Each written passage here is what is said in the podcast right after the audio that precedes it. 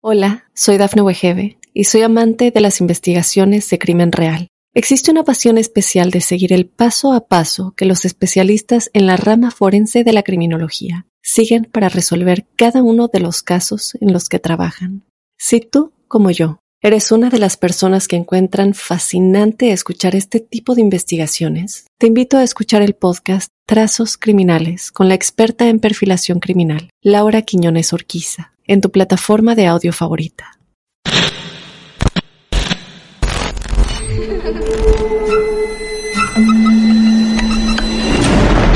Los seres vacíos nos observan. Hasta hoy se registran muchos reportes de actividad paranormal en él. Veo cosas que no puedo explicar. Hay alguien sentado en esa silla. Está aquí. Misterio está fundamentado en el silencio. Pero ya es hora de hablarlo entre todos. Esto es... Hay alguien en la casa. Martes de Misterio. Es divertido asustarse a veces, ¿no?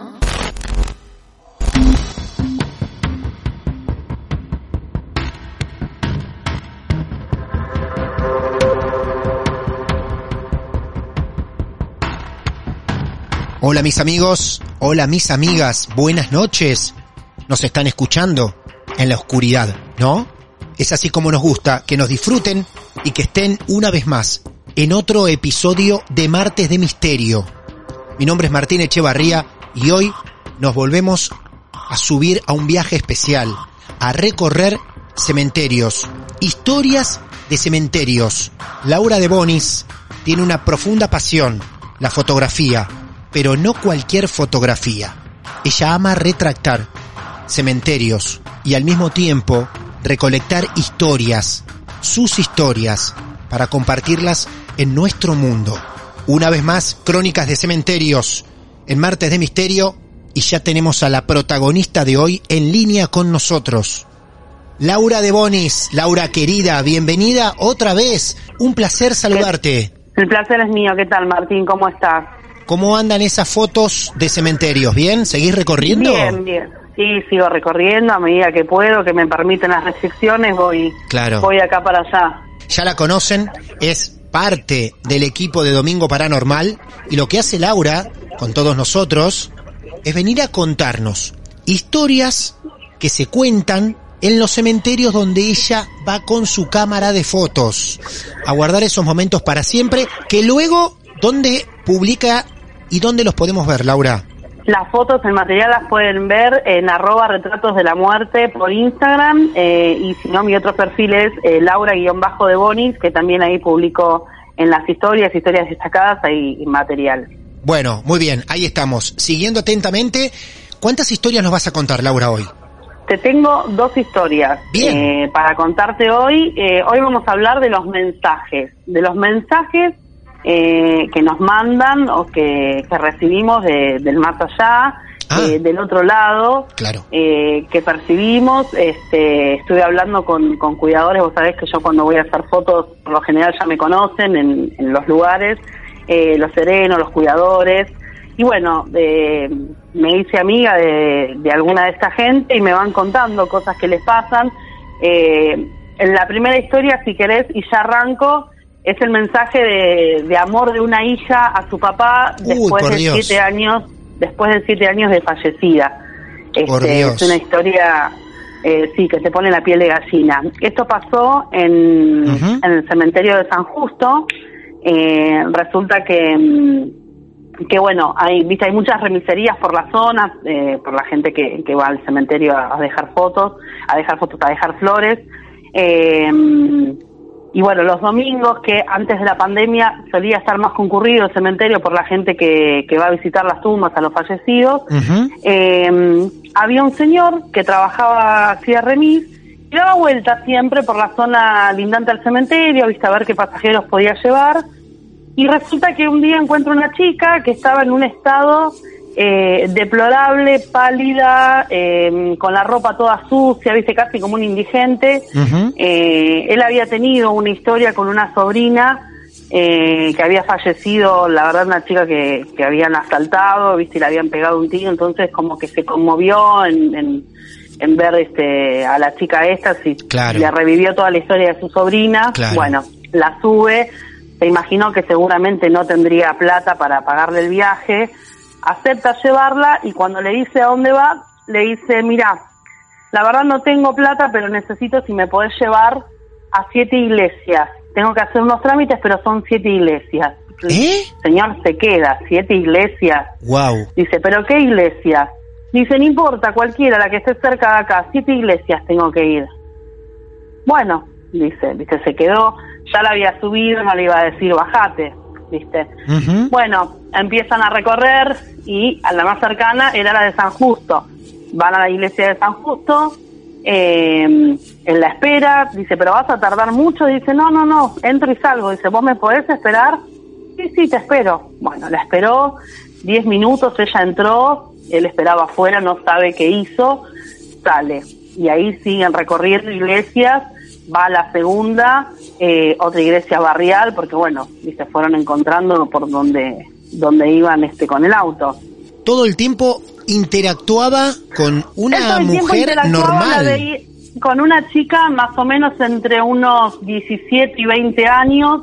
eh, Tenía el el aspecto de una chica con la tez pálida, eh, muy sucia, eh, tranquila, con un aspecto tranquila, pero bueno, así con esta con esta característica que estaba sucia, que estaba mal este mal vestida, Claro. que estaba pálida, pero con un aspecto sereno a la vez, ¿viste? No estaba Sí. eh, ni preocupada ni nada. Ella quería ir a siete iglesias, no importa cuál, pero cuáles siete iglesias. Bueno, él al principio, viste, la acepta llevarla porque le dio lástima, pero la verdad que después, viste, es como, bueno, siete iglesias de acá para allá, aparte no sabía cuál. Bueno, Sí. fueron de acá para allá y encontraron las, siete iglesias. Ella en cada iglesia se bajaba, entraba, hacía lo que tenía que hacer, que no se sabe qué era, y salía. Y así fueron, este, fueron hasta, hasta la última iglesia. Cuando salen de la última iglesia, él le dice, bueno, y ahora dice, ¿me podés llevar al mismo lugar, al cementerio? Porque él la había encontrado a la salida del cementerio, o sea, en, en una de las calles de- del cementerio. Sí. Bueno, la vuelve a llevar al cementerio. Cuando, cuando se baja, la chica le dice, mira, yo no tengo plata para No, pagarte. siete iglesias te llevé. Siete iglesias. Siete iglesias. Claro. Siete. Sí. No tengo plata para pagarte. Dice, no, no, no te hagas problema. Dice, ya está, olvídate. ¿En serio? Dice, pero te doy esta cadenita, dice, y en un papelito le pasa, dice, esta es la dirección de mi papá, eh, con el nombre y todo le pasó, dice, si querés acercarte, dice, mi papá te paga el viaje. Bueno, No, está bien, no te preocupes, no. no, se la quiso dar, no quiso aceptar el- la cadenita ni el Ah. papel, bueno, y ella insistía y él no, y ella insistía, entonces, bueno, último dijo, bueno, bueno, está bien, deja, gracias, y aceptó. Por supuesto que el hombre nunca se le pasó por la cabeza ir a cobrar el viaje, porque además con todo lo que está pasando, viste, hoy día no sabía dónde se metía, viste, le, le, le pareció todo llamativo y raro, porque en sí es llamativo y raro. Sí. Bueno, agarró las cosas, la chica se bajó y él siguió de largo. Después miró por el espejito y no la vio más, Ajá. no la vio. Por las calles, la calle del cementerio es, es- los paredones son largos, no hay casa, no hay puertas, no hay nada. Y entonces apenas arrancó que vio para atrás, ya la chica no estaba. Claro, él naturalmente la tendría que haber visto. Por Claro, supuesto, por porque la supuesto. dejó en, en una calle, en una Sí. vereda donde son paredones, no cruzó la calle y de repente desapareció. Pero bueno, siguió manejando. Ese mismo día, a la noche, eh, el hombre se empezó a sentir mal, dolores de cabeza, estado gripal, fiebre, fiebre alta, eh, dolor por todo el cuerpo. Llegó a la casa y se acostó y habrá estado por lo menos una o dos semanas así enfermo. No, un, un montón de tiempo. Un montón de tiempo. Él pensó que bueno, era una gripe por la época. Sí. Este, y no, no le dio mucha bolilla. Pasa el tiempo, pasan esas dos semanas que estuvo enfermo, pasa el tiempo y él seguía con la cadenita y el papel. Y le quedó, viste, la duda. Entonces dijo, bueno, voy a ver, voy a ver qué pasa, porque viste, le pareció todo llamativo la chica, el estado como estaba, Claro. eh, que no, que le haya dado ese pago, las siete iglesias, que él se sintió mal. Bueno, decide ir hasta esa dirección, va manejando, llega, eh, encuentra una casa tipo estilo colonial, una casa, una casita discreta, toca timbre, sale un señor y le dice, mire, disculpe, usted me va, me va a tomar por loco, pero yo tomé, eh, tomé un viaje, se subió una chica, le cuenta todo cómo fue, y lo único que me dijo, yo dice, no le vengo a cobrar ni nada, pero solamente le dejo esto porque, bueno, era la cadenita de ella, me la dio, por ahí ella la quiere, la necesita, no sé, son cosas de familia, yo se la dejo a usted. En ese instante, el tipo, el supuesto papá de la chica, Sí, se puso blanco, no blanco, transparente, claro. de, o sea, se quedó, helado.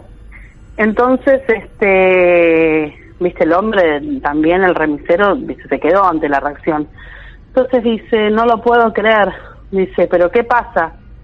Dice, hace dos días se cumplieron siete años de que mi hija falleció. Siete años. Sí. Dice, y esa cadena se la regalé yo a mi hija. Mi hija estaba enterrada con esa cadenita. Por Dios. Por Dios. Y ahí le cuentan Sí. que ellos habían estado separados un montón de tiempo, porque él, él se había separado de la mamá de, de- de esta chica, y que la, en los últimos eh, años no había tenido mucha relación con ella, que si, bien se quería, la hija lo quería, él, quería a su hija, no habían teni- podido tener mucho contacto, y que cuando falleció él había armado como organizado una especie de- de velorio, de funeral, y la madre no se lo permitió y prácticamente apenas fallecía la hija, la sepultaron sin ceremonia, sin misa ni nada. Entonces, el mensaje de las siete iglesias era, cada iglesia era un año de fallecida Sí. de ella, Claro. y era que eh, no había podido tener funeral ni misa, entonces le estaba como dando un mensaje al padre de que, bueno, eh, ella quería tener su misa y que estaba todo bien. Y la verdad que te deja helado. No, es impresionante. Impresionante. Y- Hola, soy Dafne Wegebe y soy amante de las investigaciones de crimen real. Existe una pasión especial de seguir el paso a paso que los especialistas en la rama forense de la criminología siguen para resolver cada uno de los casos en los que trabajan. Si tú, como yo, eres una de las personas que encuentran fascinante escuchar este tipo de investigaciones, te invito a escuchar el podcast Trazos Criminales con la experta en perfilación criminal, Laura Quiñones Orquiza, en tu plataforma de audio favorita. ¿A vos esa historia te la cuenta el mismo taxista o un cuidador del cementerio? A mí esa historia me la cuenta el remisero, primero me la contó el cuidador del cementerio y después, imagínate, apenas me enteré, quise ir a buscar a- a- al, remisero y Sí. lo conozco, de hecho, y me lo contó. Ah, ¿en serio? me lo- sí, sí, sí, Ah. me lo contó con lágrimas en los ojos porque dice, Qué en mi vida viví una cosa igual, dice, porque una cosa es vivirlo y otra cosa es contarlo, porque cuando lo vivís, obviamente, dice, cuando lo contás la gente cree que, que es una locura, que bueno, estás Ujú. inventando, que no Sí. fue así, o que te creíste, o que pensaste, o que alucinaste, o te imaginaste, pero no. Eh, y bueno, y le devolvió la cadenita, que no se sabe cómo, la cadenita llegó, pero la cadenita llegó el papá. Eh, y después la chica pudo, el papá le fue a hacer este la, la misa de, de responso y, y tuvo su, Qué bien. no te digo funeral porque ya estaba inhumada, Claro. pero bueno, casi, como una, una, una especie de despedida que el padre no le había podido dar. Qué Un bárbaro. mensaje ¿eh? que vino del otro lado.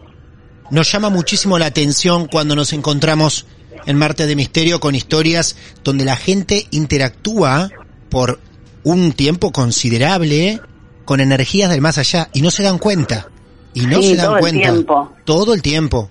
Claro Yo no sé que si sí. todas las personas estamos este estamos este atentas o, o podemos eh, percibir o captar eso, pero bueno, calculo que hay un- una gran mayoría que sí y cuando pasa y el mensaje es lindo o se logra cerrar un círculo está bueno, porque está bueno tanto para, para el alma que, que tiene que descansar en paz y para la persona que queda.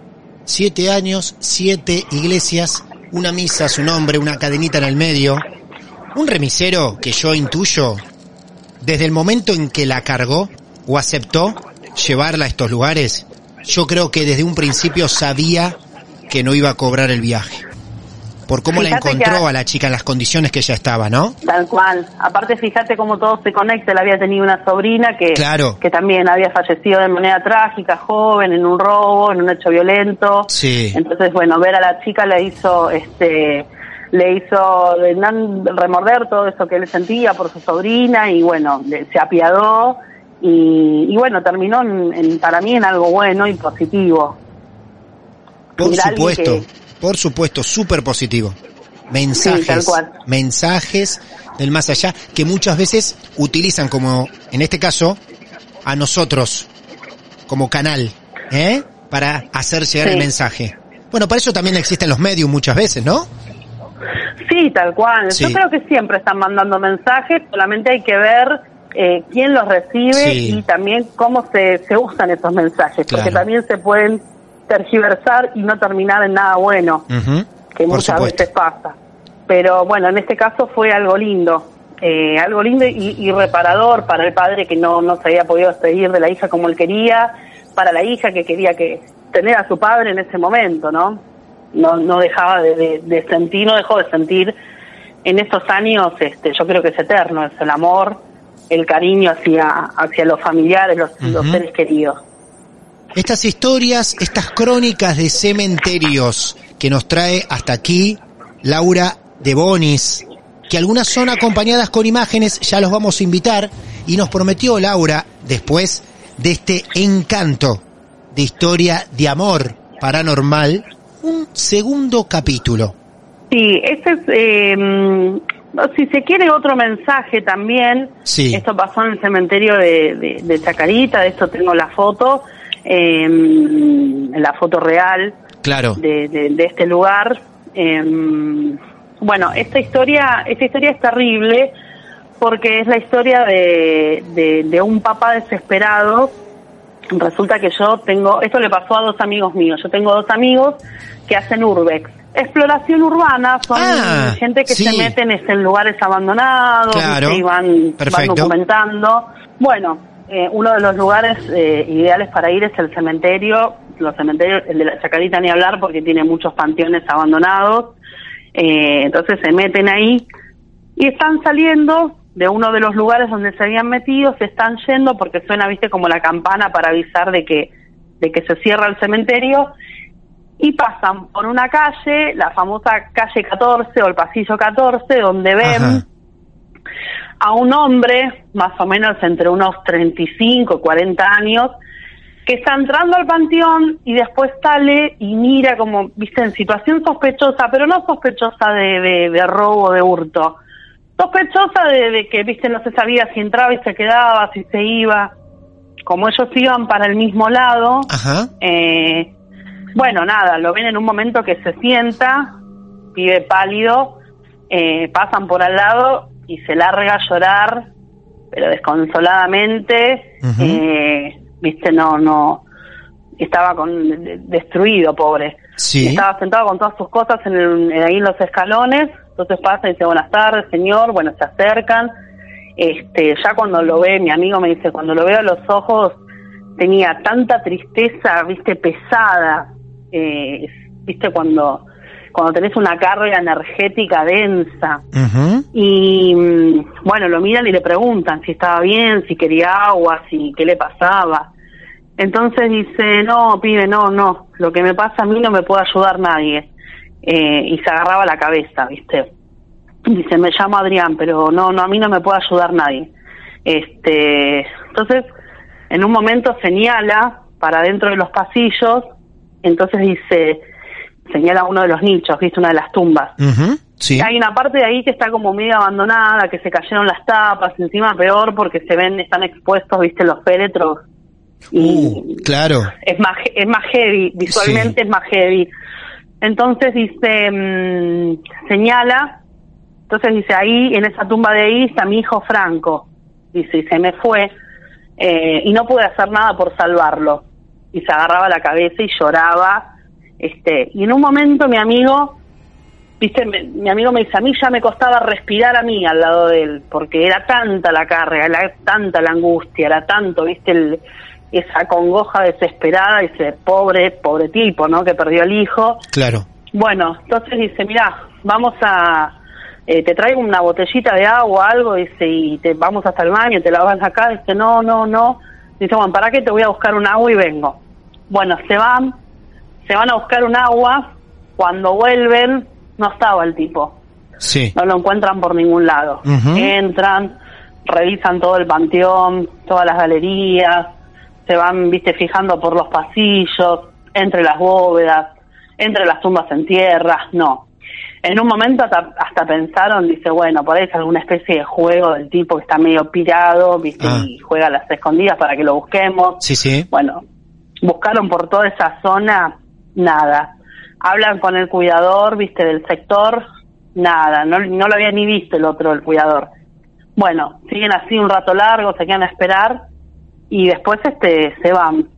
A mi amigo le quedó, le quedó eso en la cabeza porque bueno, lo vio tan acongojado, viste, nunca le había pasado una cosa así tampoco, dice yo, la verdad que tenía miedo que el tipo en algún momento se vaya, dice, y no sé, se suicide entre las tumbas o, o le pase algo. Y mm, bueno, después fue por un par de veces más y no se encontró nada en el sector. Viste, él seguía yendo a hacer urbex y no, no vio nada raro, no vio gente. Pasaron los meses, pasó un año, pasó un año y medio, él estaba sin trabajo, mi amigo, y te digo que era, no te digo todos los días, pero día por medio, cada dos días pasaba por el cementerio y nunca veía nada, ¿viste? Pero siempre le había quedado eso que se encontró con el tipo y en ese estado y no y desapareció. Hasta que un día pasó esto casi, te digo, eh, casi dos años después. Van al cementerio a hacer este exploración, van con todo el equipo, viste las camaritas, la filmadora. Bueno, y encuentra a lo lejos una señora. Bueno, va, a la señora se acerca, viste, vio que estaba en el mismo sector que, que este muchacho, trata de ver, más o menos, viste, de verle la actitud, a ver si la veía parecida, bueno, viste, se, se fue acercando como quien no quiere la cosa, Ujú. Y, mm, y bueno, la saludó y le contó, dijo, no sé si usted es familiar, bueno, me presento, este, yo la otra vez estuve acá hace un tiempo y bueno, me encontré con un, con un señor así, así, así, bueno, le contó todo, la señora se queda sorprendida, viste, llorando en, en silencio, lo mira y le dice, este que está acá es Franquito, dice, es mi nieto. Y el que vos supuestamente te encontraste, el de abajo, porque había dos cajones, Ah, en uno está el nieto arriba Ah, por Dios. y en otros dice, y el que vos encontraste es Adrián, mi hijo, que murió el mismo día y en el mismo accidente que mi nieto. Uf. Y claro, era el padre que no pudo salvar al hijo. Y están los dos en el mismo lugar. eh, lamentablemente no tiene tapa porque se rompió la tapa de ese nicho. Están los cajones viejitos, no viejitos desde hace mucho tiempo, pero bueno, viste cuando no se cuidan bien las cosas, este, se están deteriorados. Y la señora estaba ahí poniéndole flores a los dos. Y el que se encontró mi amigo fue el padre que estaba eh, desesperado porque no había podido salvar al hijo. Por Dios. Aparte que loco Sí. después de tanto tiempo, ¿no? Que ellos encuentren una resolución a la, a la historia, que ni siquiera se pensaban cuando la vivieron al principio, ni, ni sospechaban. Hola, soy Dafne Wegebe y soy amante de las investigaciones de crimen real. Existe una pasión especial de seguir el paso a paso que los especialistas en la rama forense de la criminología siguen para resolver cada uno de los casos en los que trabajan. Si tú, como yo, eres una de las personas que encuentran fascinante escuchar este tipo de investigaciones, te invito a escuchar el podcast Trazos Criminales con la experta en perfilación criminal, Laura Quiñones Orquiza, en tu plataforma de audio favorita. Mi amigo se quedó porque me dijo, dice, a mí lo que me llamó más la atención, dice, al menos nunca, yo nunca había visto a alguien así tan desesperado, fue el llanto. Eh, dice, una, una tristeza y un, vos le mirabas los ojos al tipo y tenían una carga, viste, muy densa de llorar y llorar y llorar y agarrarse la cabeza por ese hijo. De repente desaparece y no lo ves más, viste, a mí me quedó, yo no decía nada, pero bueno, me quedó como, como el bichito ahí picando. Y en todos estos tiempos, en todo ese tiempo que, que él estaba sin trabajo, que iba y venía porque vivía cerca de Chacarita y se pasaba por porque bueno, viste, le había quedado que la curiosidad de que quería saber qué pasó con esa persona. Ellos hablan con, con esta mujer en el momento que van a hacer la exploración. Sí, Es correcto. mi amigo la ve y después Sí. de tanto tiempo, que siempre pasaba y nunca veía a nadie ahí. Claro. Y después de mucho tiempo que vio a esa señora, pensando que la señora le iba a decir, no, la verdad que ni idea quién es, Sí. o que le iba a decir, sí, no sé, es mi hijo y está con depresión, o es mi hijo y está en la casa, o es mi hijo. Claro. Ahora- cualquier cosa. ¿Ellos van a hacer la exploración de noche y esta señora estaba de noche? No, no, no, en eso otro fue a la momento. tarde. A la tarde. Fue a la tarde. Claro. Sí, sí, sí. Wow. Las dos veces que las dos veces que se encontraron toda la señora como como el hijo fue a la tarde. Fue a la tarde, por supuesto. Qué bárbaro. Sí, es terrible porque yo creo que en algún momento de, de cuando viste perdés este seres queridos de manera trágica, de manera repentina y de manera trágica, porque eh, no es lo mismo, aunque la muerte es igual para todos, ¿no? Pero digo, no es lo mismo un infarto en tu casa que un accidente donde, viste, la cosa es más traumática.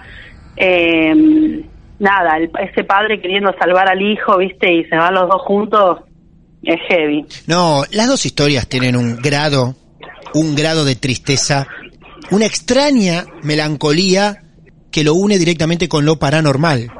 Como a veces Claro. decimos, el amor más allá de la vida, los mensajes que intentan hacer llegar, o, o esa gente que se lleva la tristeza para siempre, ¿no? Sí. Sí, se llevan eh, la tristeza para siempre eh, y también, bueno, después hablando, obviamente, cuando logran conectar todo, porque con la señora, imagínate, cuando el, mi amigo le cuenta todo esto y la señora le confirma, imagínate cómo quedaron la señora y mi amigo, ¿viste? Necesitaron Sí. sentarse, tomar Sí, aire. Por supuesto. Este, cuando, cuando empiezan a charlar, ella le dice que ya le había pasado a ella de tener alguna especie de señal así del hijo, no tanto del nieto, sí del hijo, como que el hijo se manifestaba en todo momento eh, y el mensaje era como la congoja de no haber podido salvar eh, a su propio hijo este en, en este accidente, así Claro. que Escúchame, Laura, por más que suene triste, pero tenés algunas imágenes de, de ese lugar, ¿no?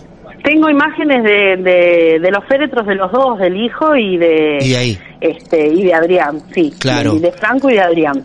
Bueno, ¿la podemos ver ahí en Retratos de la Muerte? Sí, eh, Ujú. la van a ver en las historias y después van a estar en historias destacadas donde dice radio, eh, se pueden ver en arroba retratos de la muerte, sí.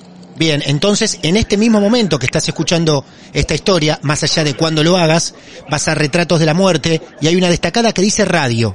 Allí, Sí. Laura muy prolijamente va subiendo fotos de las historias que nos cuenta aquí mismo. Son historias que se completan con eso, que es lo que habitualmente hace Laura, recorre cementerios por nosotros.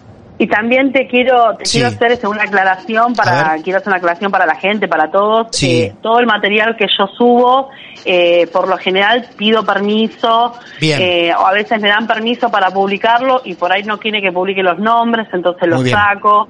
Pero todo es con, consensuado con, con los familiares, no hay nada de, de, de robado o de foto. En este caso, por ejemplo, yo eh, hablé con mi amigo, se comunicó con la señora porque, bueno, quedaron en contacto y, mm, y pedí permiso para subir estas fotos. O sea, no es que estoy haciendo algo eh, que la madre no sabe. Por supuesto, Laura, por supuesto. Bueno, sé que amás lo que, lo que haces, la fotografía, estos lugares tan especiales, al mismo tiempo juntas historias para nosotros. Así que es muy valioso esto que haces y nosotros te lo queremos agradecer mucho, Laura. ¿eh? No, gracias a vos por el espacio. Nos vemos la próxima. Dale, cómo no. Un beso grande. Laura de Bonis con nosotros aquí. Retratos de la muerte. Beso grande. Cuídate mucho. Chao, hasta luego, igualmente. Chao, Adiós, chao. adiós. Así pasaba Laura de Bonis, una compañera que conocimos hace muy poco, que descubrimos por dónde iba su pasión y que al mismo tiempo nos dijo que se encontraba con estas historias. No dudamos en invitarla a nuestro mundo para que ustedes tengan estas crónicas de cementerios. Vamos por distintos mundos dentro del universo de Martes de Misterio. Y recuerden que siempre esperamos por sus historias. Nos alimentamos de estos casos reales. Nos pueden buscar en redes sociales, arroba martes de misterio, en Facebook, Instagram y Twitter. Y si no pueden recurrir a mi red personal, arroba Martín de Radio. Estamos para escucharlos y es un placer saborear sus historias y crear entretenimiento para el resto del mundo. Soy Martín Echevarría y seguramente nos vayamos a encontrar en el próximo episodio. A veces es bueno tener miedo. Martes de Misterio. Hola, soy Dafne Wegebe y soy amante de las investigaciones de crimen real. Existe una pasión especial de seguir el paso a paso que los especialistas en la rama forense de la criminología siguen para resolver cada uno de los casos en los que trabajan. Si tú, como yo, eres una de las personas que encuentran fascinante escuchar este tipo de investigaciones, te invito a escuchar el podcast Trazos Criminales con la experta en perfilación criminal, Laura Quiñones Orquiza, en tu plataforma de audio favorita.